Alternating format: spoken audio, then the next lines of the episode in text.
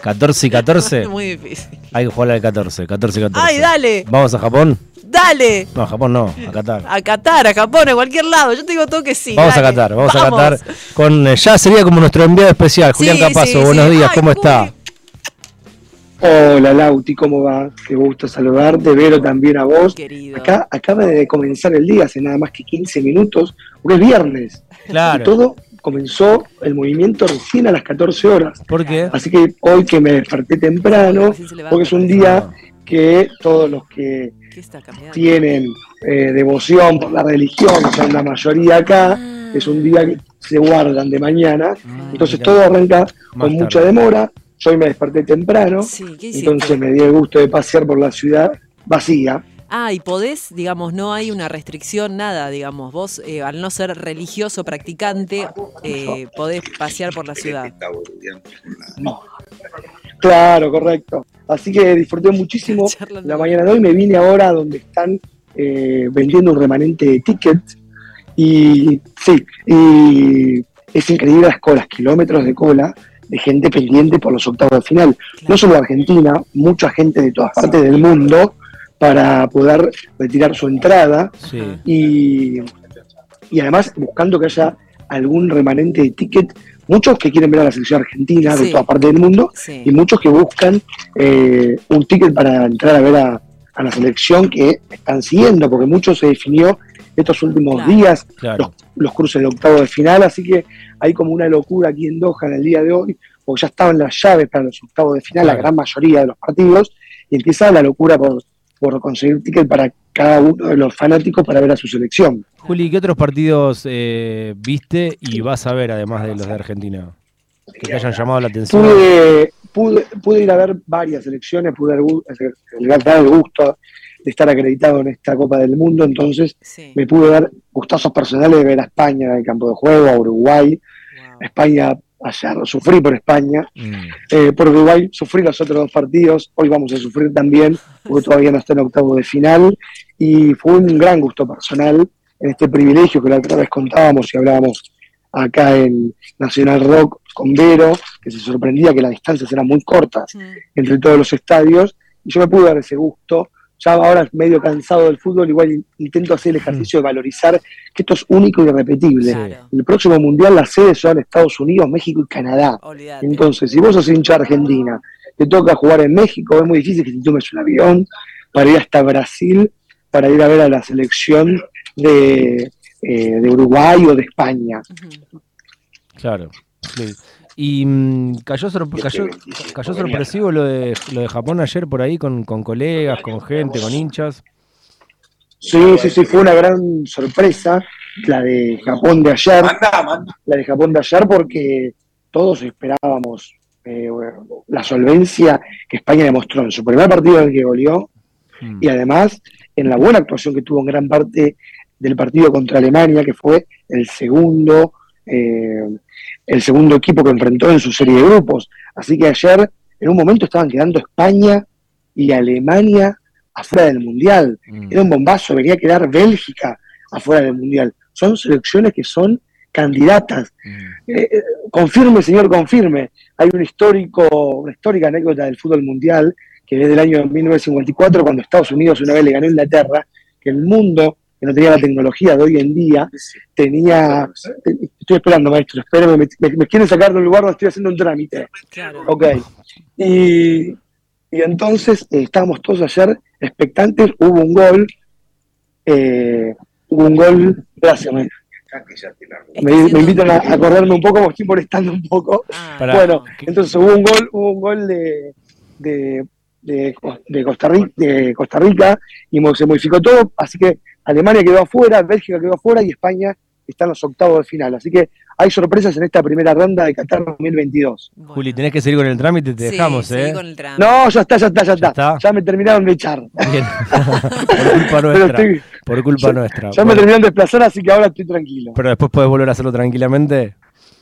Sí, obvio, por supuesto. Bueno, Eh, bueno, el otro, ayer hablamos con Víctor Hugo y mm, medio de, refilón nos terminó diciendo que seguramente por, su edad iba a ser el último mundial. Y el otro día se nos pasó por alto que mm, no vos, porque yo eh, tengo en mi mente que ha sido a mundiales con Víctor Hugo, pero no estaba relatando Víctor Hugo en las últimas eh, ediciones de los mundiales. Iba por el programa con Diego o cuestiones que tenían que ver con el mundial, pero no directamente con el relato.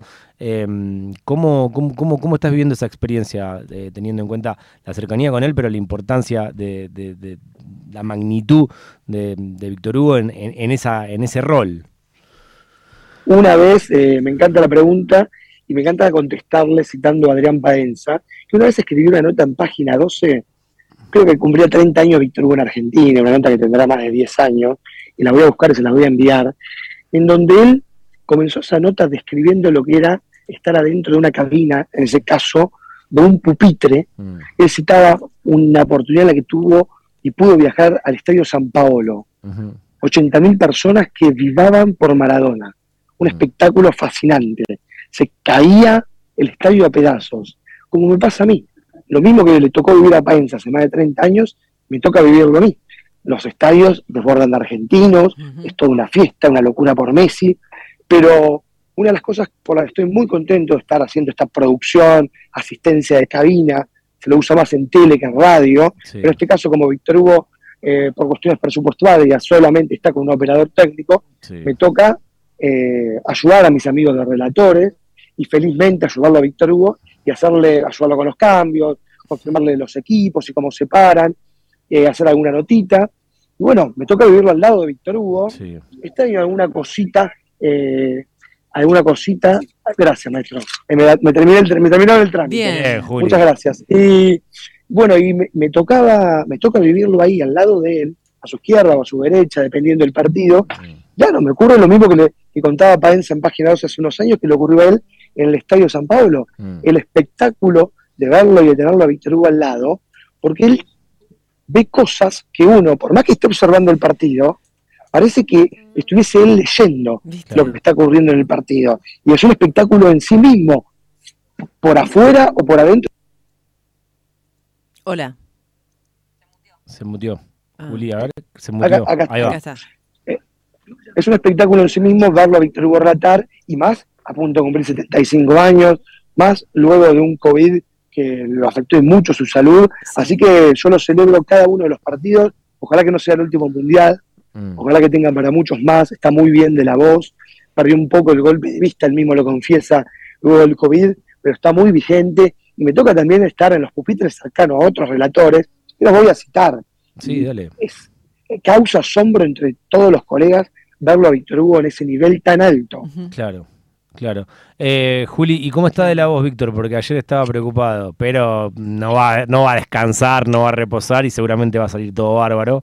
Eh, pero bueno, lo vimos, eh, escuchamos después ayer de que salió con nosotros a hacer el programa habitual en la 150 y nos decía que estaba con una especie de difonía. Estaba por, sí, estaba por esperando un médico ayer, mm. y acá el tema de los aires acondicionados es muy complejo Eso siempre. Es lo que nos dijo después del partido de Arabia.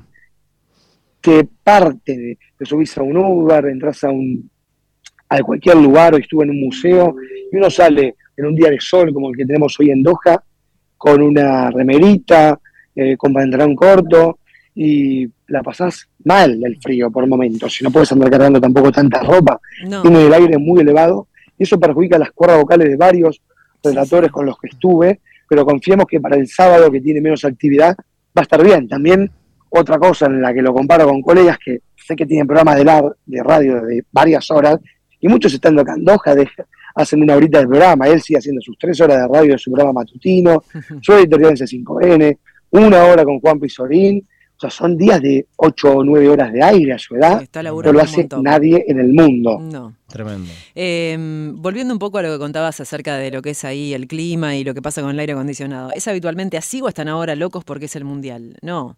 Es que sin aire acondicionado, vos que estás ahí, no, no, no se podría eh, tolerar, ¿no? La temperatura de la ciudad. Y eso que estamos llegando al invierno, pero hay una experiencia que hizo el colega Diego Costa, uno de los corresponsales que tiene C5N acá, que se vino en junio, 45 días, estuvo con su compañera, que lo ayuda en su trabajo periodístico, Sí. y que no se puede caminar. Hacía media cuadra y se ponía bajo una parada de bus, Claro. porque era imposible estar bajo los 50 grados.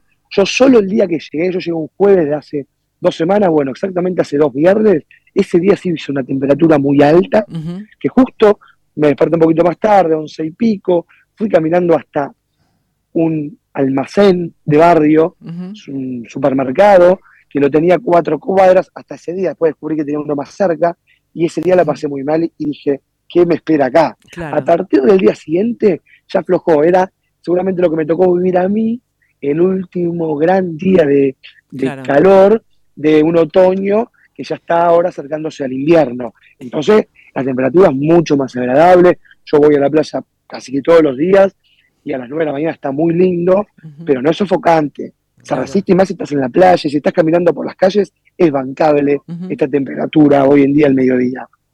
Juli, eh, viste que cuando uno va, no sé, a diferentes ciudades por ahí, eh, una de las características para quienes nos gustan los animales, por ahí estamos más atentos a eso, no sé, ves, en algunas ciudades hay más perros, más gatos, más... ¿Se ve eh, algún tipo de animal así como que después es fácil de domesticar ahí suelto en Doha?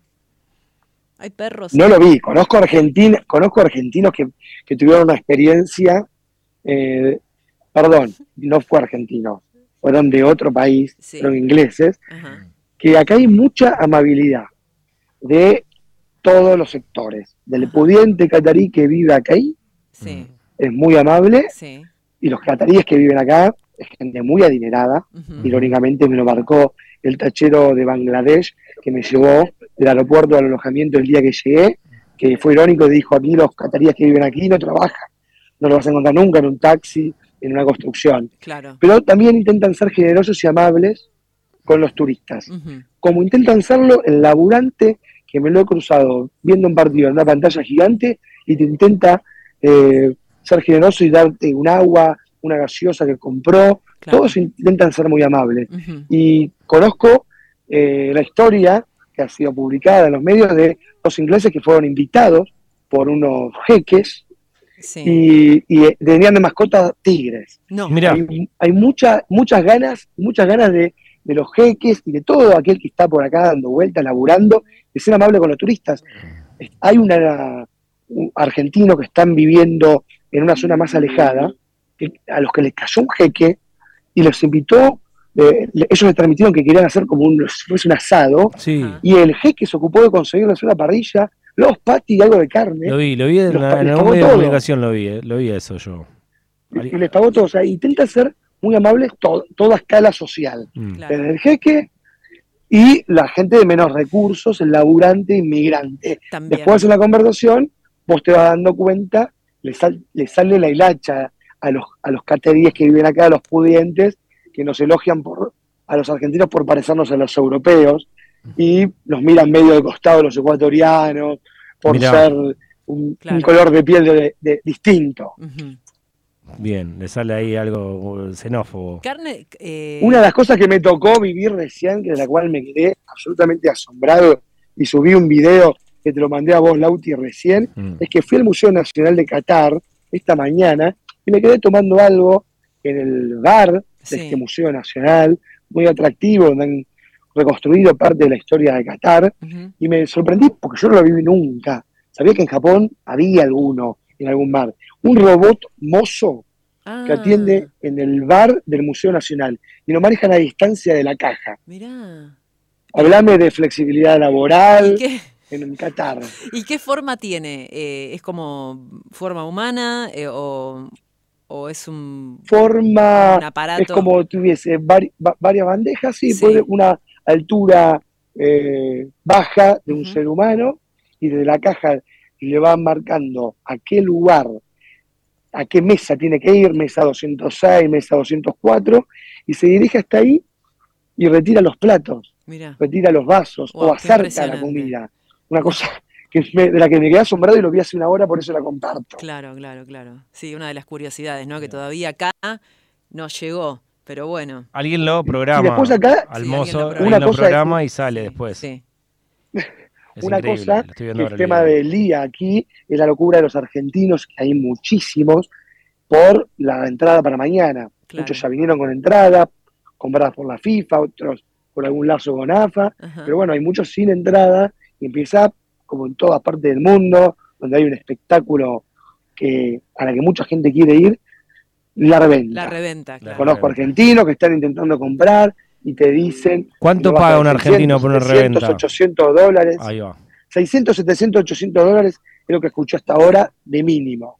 Sí. Argentinos que como mínimo le pidieron 600, 700, 800. El estadio de mañana, Lauti, Vero, Mm. es un estadio no tan chico como el de Polonia, de anteayer, que entraban 40.000 personas, pero no tan grande como el Lusail, que es de 85.000 personas, que es donde Argentina jugó el Claro. primer partido contra Arabia, el segundo con México, y donde jugaría a partir de cuarto de final, la semifinal y la final también. Entonces, por eso se dispara también el precio de la reventa de entrada para los argentinos. Claro. Juli, ¿y cómo seguís con la comida?